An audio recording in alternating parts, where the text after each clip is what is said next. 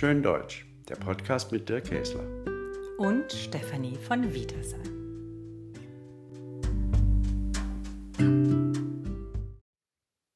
Heute sprechen wir über das deutsche Sie und das deutsche Du. Du und sie, sie und du. Wie macht man es richtig? Gibt es überhaupt noch Regeln? Ich weiß nicht. Es ist total kompliziert. Oder vor allem, wenn man es Ausländern erklärt. Wir hatten so wahnsinnig viele deutsche Austauschschüler und für die war das ganz schwierig. Wir machen es einfach so. Wir legen die Regeln selber fest. Also, wir haben irgendwann beschlossen, wir beide werden uns siezen. Das finden aber einige Leute ganz merkwürdig. Also, was macht ihr und ihr kennt euch doch und ihr arbeitet zusammen. Wieso siezt ihr euch? Ja, vor allem, wir schreiben ja vor allem, oder wir haben ein Buch zusammengeschrieben und wir stehen zusammen auf dem Cover. Das ist ja schon was Besonderes. Ich habe mich ehrlich gesagt mit anderen äh, Kolleginnen und Kollegen, mit denen ich auf einem Cover stand, geduzt. Wir haben aber ganz früh beschlossen, wir siezen uns. A, vor allem aus Respekt. B, wir haben einen großen Altersunterschied auch und vor allem aus Respekt. Ja, und da muss ich meine Geschichte erzählen. Äh, ich glaube, ich habe ich auch in das Kapitel reingeschrieben. Das hat mich sehr beeindruckt, von sehr, sehr lange her. Habe ich in äh, Kanada, äh, in Winnipeg, ein Paar erlebt, ein verheiratetes Paar, Deutsche, und die siebten sich. Und ich war völlig verwirrt. Äh, Wann war das? In den 60ern? Das den war, kann ich sogar genau sagen, das war 1969, also schon eine Weile her. Und ich fand das vollkommen faszinierend und es war erkennbar, dass das nicht irgendwie, dass die sich fremd oder entfremdet waren, sondern ganz im Gegenteil, die schätzten sich, die gingen sehr liebevoll miteinander um. Das heißt, sie sind eigentlich der totale Verfechter des Sies und damit gegenläufig zur heutigen Mode des Dus. Denn heute duzt man sich in Deutschland ja ganz schnell. Also auch im Beruf, wenn man in einem Team ist. Auch Chefs bieten einem das ja sehr schnell an, vor allem in den Medien. Also ich finde es für uns, ich würde das jetzt kein Pauschalempfehlung machen, aber ich finde es für uns nicht nur passend, sondern ganz im Gegenteil. Ich, es ist ein sehr schöner, wie so ein kleiner Tanz um uns herum, dass wir uns siezen. Und amüsant finde ich natürlich, dass das einige Leute doch einigermaßen verwirrt. Ja, und das, diese Geschichte mit dem Respekt finde ich so wichtig, dass sie kann eine Distanz ausdrücken. Es drückt auch bei uns eine gewisse Distanz aus. Diese Distanz ist aber ein Raum, der mit Respekt gefüllt, gefüllt wird. Mhm. Mit Hochachtung, mit dem Anerkennen der Leistung oder der Persönlichkeit des anderen, der Qualitäten des anderen. Aber viele Leute sehen nur die Distanz, Richtig. diesen Abstand oder sie mhm. sehen auch ein Machtgefälle. Das es ja zwischen uns jetzt, um ganz persönlich zu sein, überhaupt gar nicht gibt, sondern Richtig. wir sind auf Augenhöhe, wir arbeiten auf Augenhöhe. Ja, ja.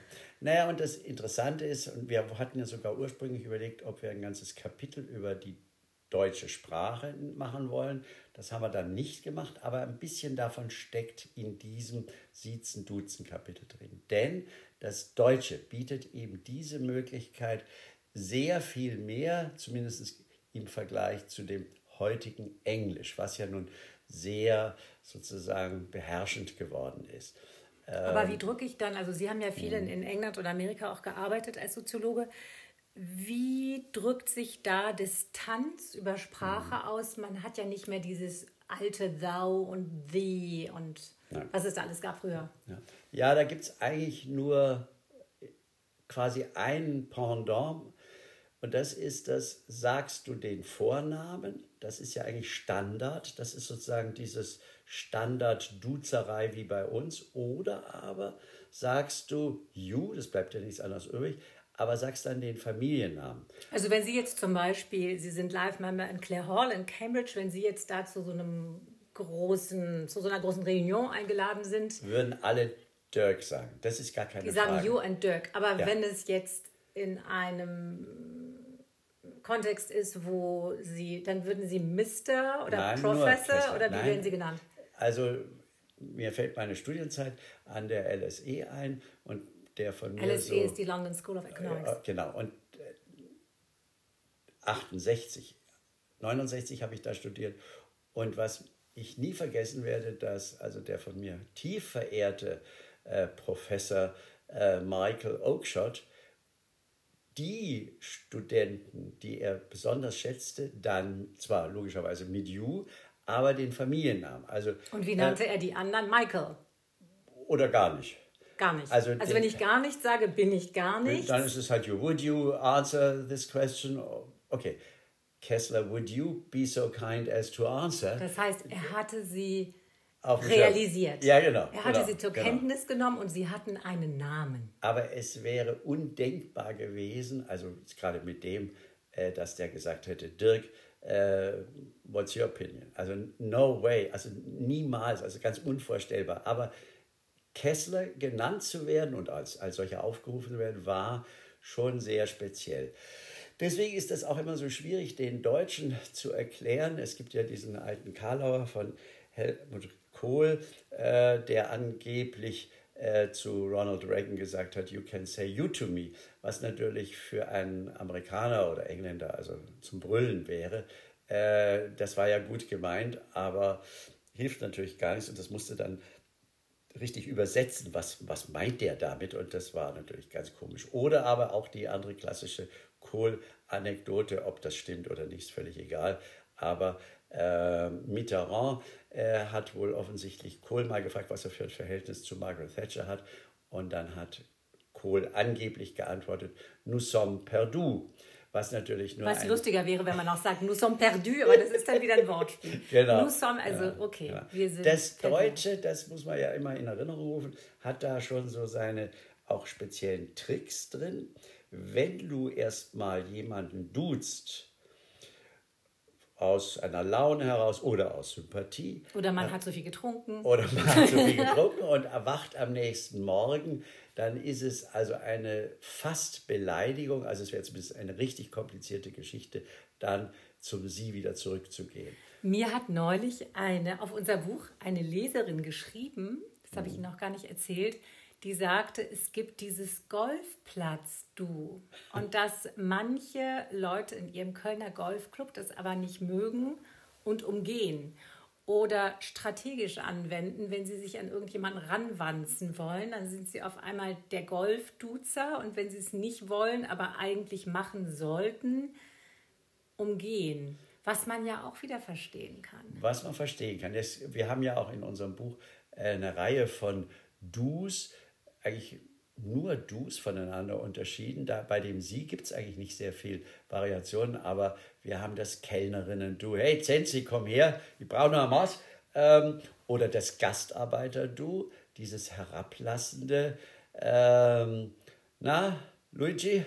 Komm mal her. Komm mal her. Mhm. Ähm, also eigentlich eine Unverschämtheit. Eine Unverschämtheit. Also es ist sozusagen eine Pseudonähe, die aber von vornherein so herablassend ist. Gibt es diese Pseudonähe, diese herablassende auch noch zwischen älteren Männern und jüngeren Frauen oder traut man sich das nicht mehr nach dem Motto, du Mädel, du Mädel, hol mir mal einen Kaffee und nicht Frau Meier? Naja, bei der Kellnerin kann das zumindest im Bayerischen schon passieren. Oder wenn man eine äh, dass Praktikantin die Zensi, ist. die Zensi einfach die Zensi ist und sogar wurscht, ob die jetzt ganz anders heißt. Das ist und nicht halt die, die Frau, nicht die Frau Oberhuber. Na, also wer sagt denn Frau Oberhuber? Ich gerne noch Maus. Äh, das ist ganz unvorstellbar. Dann gibt es, das sollte man auch in Erinnerung rufen, diese nette Fassung, wenn man jemanden weder siezen noch duzen will. Äh, vor allem dann, wenn es sozusagen mehrere sind. Also kein Hardcore-Siezen mit Sie, Professor Kiesler. Ja, genau, nein. Äh, dann kann man mit diesen so nicht ganz so nahen, aber auch nicht total fernen Leuten sagen, seid ihr gut heimgekommen? Wie war denn eure Fahrt? Habt ja, ihr Lust noch auf einen Kaffee? das erste Mal bewusst in der Diskussion mit Ihnen realisiert. Und ich glaube aber, Professor, das ist was Süddeutsches. Ich habe das im, Norden noch nie gehört. Ich glaube, das ist, hat für mich einen süddeutschen, österreichischen Zungenschlag. Meinen das Sie kann nicht? sein. Hm. Also im Norden duzt man anders und sieht man anders als im Süden, oder?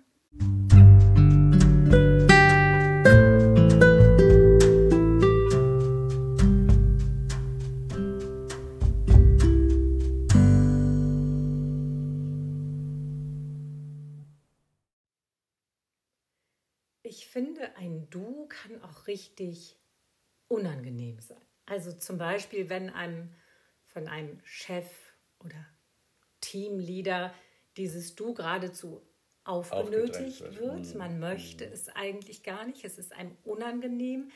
Eine sprachliche Distanz kann ja auch etwas sein wie ein Schutzraum, den man um sich hat, ähm, dass man jemanden nicht so nahe kommen lassen mhm, möchte. Und wie viel leichter sagt man zu jemandem in einem hitzigen Streit, auch im Beruf, du Arschloch. Was? Aber man würde nicht sagen, sie, sie Arschloch. Arschloch. Also und wenn es dann um Konflikte Wobei ich glaube, wenn man sagen würde, sie Arschloch, das ist noch schlimmer. beleidigend. Das wäre das Allerschlimmste. Genau. Das sollte man sich eigentlich für heftige Situationen immer merken. Sie Lecken Arschloch. Sie mich am Arsch. Lecken Sie ich mich glaube, am Arsch. das wäre... Sie Arschloch. ja. Ja, aber äh, ohne, ohne Scherz, wenn zum Beispiel jemand einen entlassen will ah. oder abmahnt oder man selber jemanden entlassen muss, ist es doch viel schwieriger, wenn man den duzt. Wenn man ja, den klar. duzt und sagt, du Michael, wir müssen jetzt leider unser Unsere Arbeitsverhältnis genau. beenden. Ja. ja ich weiß nicht, vielleicht heult man dann schneller oder ist schneller empört, als wenn man sich sieht. Ich finde, dieses Siezen, diese Distanz ist ein Schutz, ja, das ist stimmt. ein Schutz für beide Seiten. Ja, das stimmt. Oder? Was mir dabei auch einfällt, äh, worüber wir ja auch im Text geschrieben haben, unser Verhältnis zu Gott auf der einen Seite gibt es ja diese, wie ich finde, sehr berechtigte Vorstellung, dass Gott,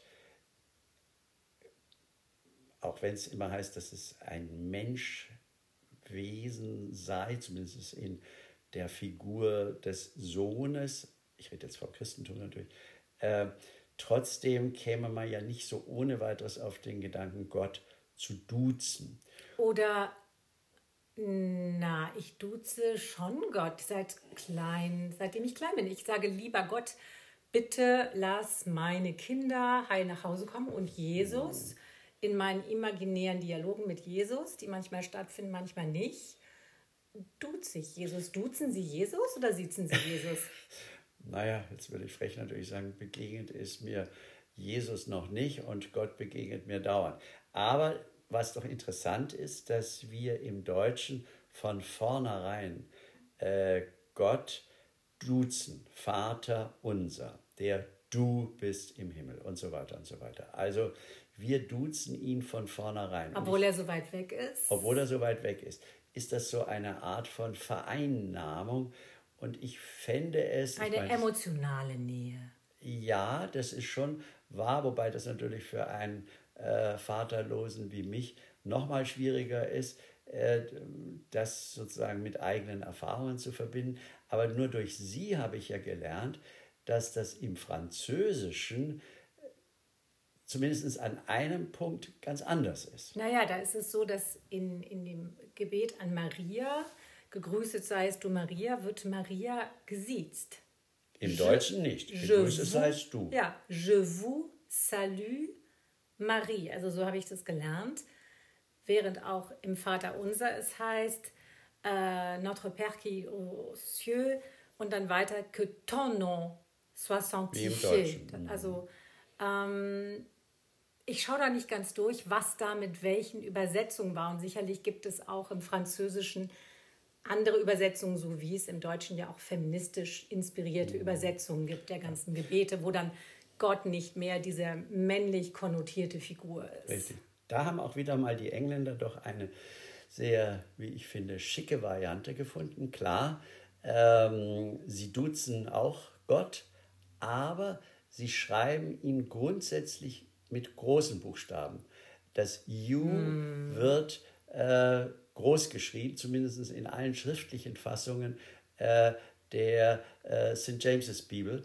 Äh, und the wird auch da noch eingesetzt. Also man macht auch im Englischen einen Unterschied, ob ich jetzt mit meinem Spätzle, äh, mit dem ich im Pub ein Pint trinke, äh, den You sage oder ob ich zu Gott sage. Und das ist eigentlich total interessant, denn das mit den großen Buchstaben bedeutet ja, wenn man Mails schreibt oder WhatsApp schreibt, dass man jemanden anschreit. Also man hat eine Art Exklamation.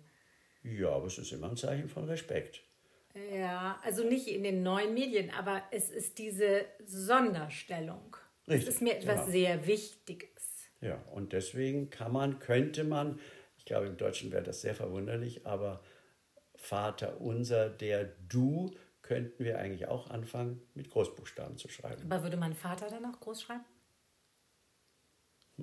Jetzt sind schon wieder die Schriftsteller Als, hier unterwegs. als Vaterloser kann ich das nicht sagen. Ich meine, es gab eine Zeit, da siezten äh, in bestimmten Kreisen und, Mhm. und nicht nur in aristokratischen äh, die Kinder äh, ihren Vater. Der Herr Vater war der Herr Vater und das war nicht der Spätzle von nebenan. Das ist übrigens auch total interessant im Russischen bei Anna Karenina, wann welche Protagonisten beginnen, wenn sie sich verlobt haben oder eine Nähe sagen wollen in der Familie, wann sie beginnen, vom russischen Sie zum Du zu wechseln oder da wird auch sehr viel Französisch gesprochen, wie das im 19. Jahrhundert in dieser Gesellschaft übrig war, wann sie vom Wu zum Tü gehen, ob sie es vor den Dienstboten machen oder ob sie es in der Familie machen. Also das finde ich auch sehr interessant, wie das in den unterschiedlichen Sprachen äh, verwendet wird. Ja, also in den Spielfilmen gibt es mehr oder weniger eine eiserne Regel.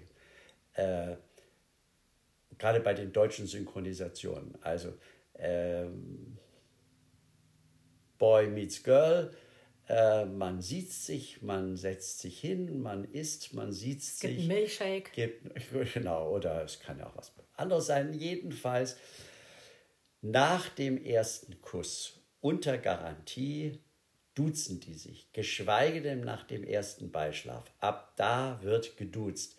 Es wäre für eine deutsche Synchronisation fast unvorstellbar, dass das Paar sich danach noch sieht. Im Gegensatz zur Praxis im Hause Chirac, Jacques Chirac, der verstorbene ehemalige französische Staatspräsident und seine Frau Bernadette, siezten sich ihr ganzes Leben. Aber das war dann wieder so eine Aristokratiegeschichte in Frankreich, wo man das teilweise bei wenigen Familien immer noch hört, dass den Kindern beigebracht wird, zu Maman und zu Papa vous zu sagen. Aber das ist natürlich ein verschwindender Anteil.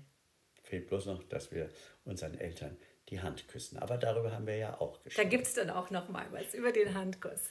Ja, für was sind wir? Wir bleiben bei Stefanie. Ich freue mich, mit Ihnen ein so schönes Buch geschrieben zu haben. Ja, Wunderbar. Bis zum nächsten Handkuss.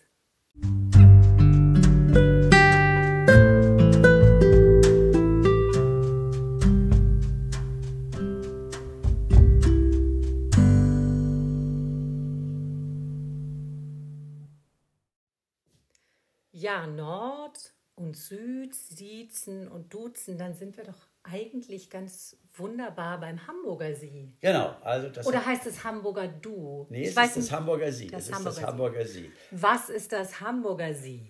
Das Hamburger Sie ist ganz einfach. Äh, Ich nehme den Vornamen Stefanie, aber ich sieze sie. Das ist genau das, was wir miteinander machen. Also wir nutzen sozusagen das Hamburger Sie. Ja, das Hamburger See ist eigentlich so eine Doppelgeschichte. Es hat Nähe und Distanz zugleich, aber es überschreitet eine gewisse Schwelle nicht. Richtig, genau, das ist genau das Ding. Und je südlicher du kommst, würde ich schon denken, desto eher wird spontan geduzt, äh, ob das jetzt im Alpenverein ist oder auf dem Segelboot oder was auch immer. Das bedeutet nur gar nichts. Das ist halt nicht wirklich das Du, was du mit deinem guten, besten Freund einsetzen würdest. Wobei mir fällt gerade ein, das gibt es auch im Norddeutschen.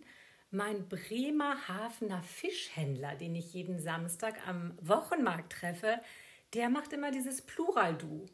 Den Ja, ja. kenne ich gar nicht, wenn er sagt, na, was wollt ihr denn heute wieder? Ein Bismarck-Hering?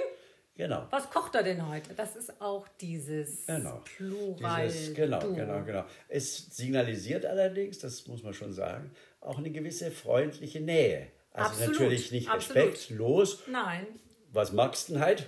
Äh, fehlt bloß noch Madel. Äh, das würde natürlich jemand aus Bremerhaven sowieso nicht bringen. Äh, aber, aber, aber er will auch nicht.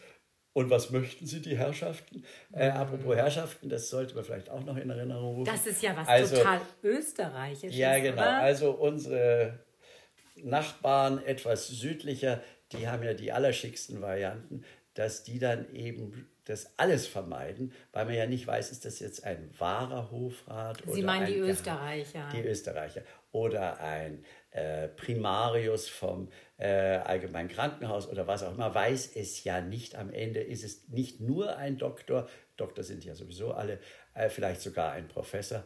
Professor sind eigentlich auch alle. Also dann vermeide ich das und sage einfach gar nichts. Ich sage, haben schon gewählt oder ich wurden das, schon bedient. Ich habe das ganz lange nicht gehört. Ich muss das das nächste Mal unbedingt Sie müssen in, nach Wien. Österreich. Genau. Ja, ja, ja das, ja, aber ich muss das, es mir mal anhören. Das mhm. gibt es tatsächlich bis heute. Vermeidet halt jede Peinlichkeit, würde im Deutschen oder in Deutschland, glaube ich, höchstes Erstaunen erzeugen. Aber finde ich auch eine schicke Variante, die, auch da sind wir wieder, äh, sicher nicht im Goethe-Institut äh, beigebracht wird, aber die deutsche Sprache gibt das her. Keiner würde sagen, verstehe ich jetzt nicht. Äh, haben schon gewählt, wurden schon bedient.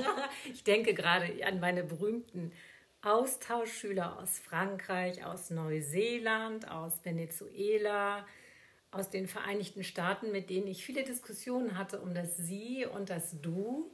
Und die Anreden, gut, ich meine, ganz einfach ist ja dieses Ikea-Du, das mich persönlich immer ein bisschen gestört hat, weil ich denke mir, warum reden die mich jetzt alle mit Du an? Aber okay, es sind halt Skandinavier, da ist das alles so ein bisschen lockerer. Ähm, Was natürlich auch ein Irrtum ist. Also als ob die Skandinavier per se lockerer sind. Äh, das aber warum halt, sagen Sie dann du zu allen Leuten? Aber selbst bei Rewe, aber selbst bei Rewe und ja, ja. den deutschen Supermärkten kommen diese Ansagen alle per Du. Also ich finde schon, dass wir diese Verduzung der Gesellschaft in Deutschland sehen können. Ähm, nicht nur in Geschäften, sondern vor allem auch im Geschäftsleben. Ich glaube, das kommt vor allem durch die ähm, angloamerikanische Geschäftskultur. Mm. Und ich finde, das hat so ein bisschen was von Gesprächsbotox. ich bin jung, ich bin hip, egal ob genau. ich jetzt 45 oder 65 bin, ich trage Sneakers, ähm, ich bin schlank, ich jogge, ich laufe Marathon, auch wenn ich Vorstand bin und, und wir ziehen alle an einem Strang. uralt, nur weil jemand mich sieht. Ganz schrecklich. Oh, bin ich schon so alt? Sag ja. einfach, sag einfach du zu mir. Äh, auch wenn das vielleicht einem Jugendlichen richtig schwer fällt. Warum soll ich den Opa jetzt duzen? Das ist mir neulich das erste Mal tatsächlich so gegangen mit Freunden von meinen fast erwachsenen Kindern da habe ich dann zu einer Freundin von meiner Tochter gesagt, du kannst mich ruhig duzen. Und der fiel das sichtbar schwer, mich mit bei meinem Vornamen zu nennen und sagte immer wieder sie. Und dann wusste ich, okay, ich bin jetzt 50. Ähm, nein, die möchte mich siezen, ist doch auch total okay, weil ich diese Muttergeneration bin. Genau, und es gibt auch noch eine andere Variante davon, die habe ich auch in unserem Buch drin dass du doch so großen Respekt vor der anderen Person hast, dass du die einfach nicht duzen willst, kannst. Also mir ist das tatsächlich passiert. Ich habe für zwei Semester lang den Lehrstuhl von René König äh, in Köln vertreten und René Eines König, Soziologen. Äh, genau und René König war einfach eine der ganz großen Soziologen nach dem äh, Zweiten Weltkrieg, ist sozusagen Personifikation der sogenannten Kölner Schule der Soziologie. So. Und in der Zeit, in der ich dann eben seinen Lehrstuhl vertreten hatte, beziehungsweise es gab dann noch einen dazwischen, Friedhelm Neidhardt, wurde ich bei dem privat eingeladen. Und nach dem, ich weiß es nicht, ersten oder zweiten Glas Rotwein sagte René König. Nous das, sommes perdus. genau, das Haupt der Kölner Schule der Soziologie. Ach, Dirk, Du kannst mich gerne René nennen. Da waren Sie wie alt? Ach, keine Ahnung, äh, Mitte 40, ja, so mm. Mitte 40.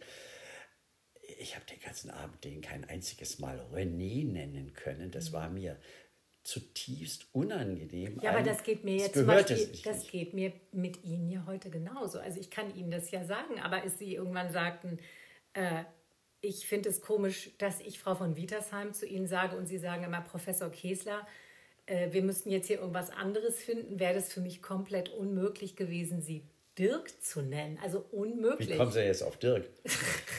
Nein, aber wirklich, das wäre für mich vollkommen unmöglich gewesen. Ja. Deswegen finde ich es schön, wenn man sich Gedanken darüber macht. Da haben wir doch eine gute Lösung gefunden. Kann man nur empfehlen. Und wir könnten auch, so habe ich ja auch den Text beendet, an ein sehr schönes Buch erinnern von Katharina Hacker. Das heißt, darf ich dir das Sie anbieten?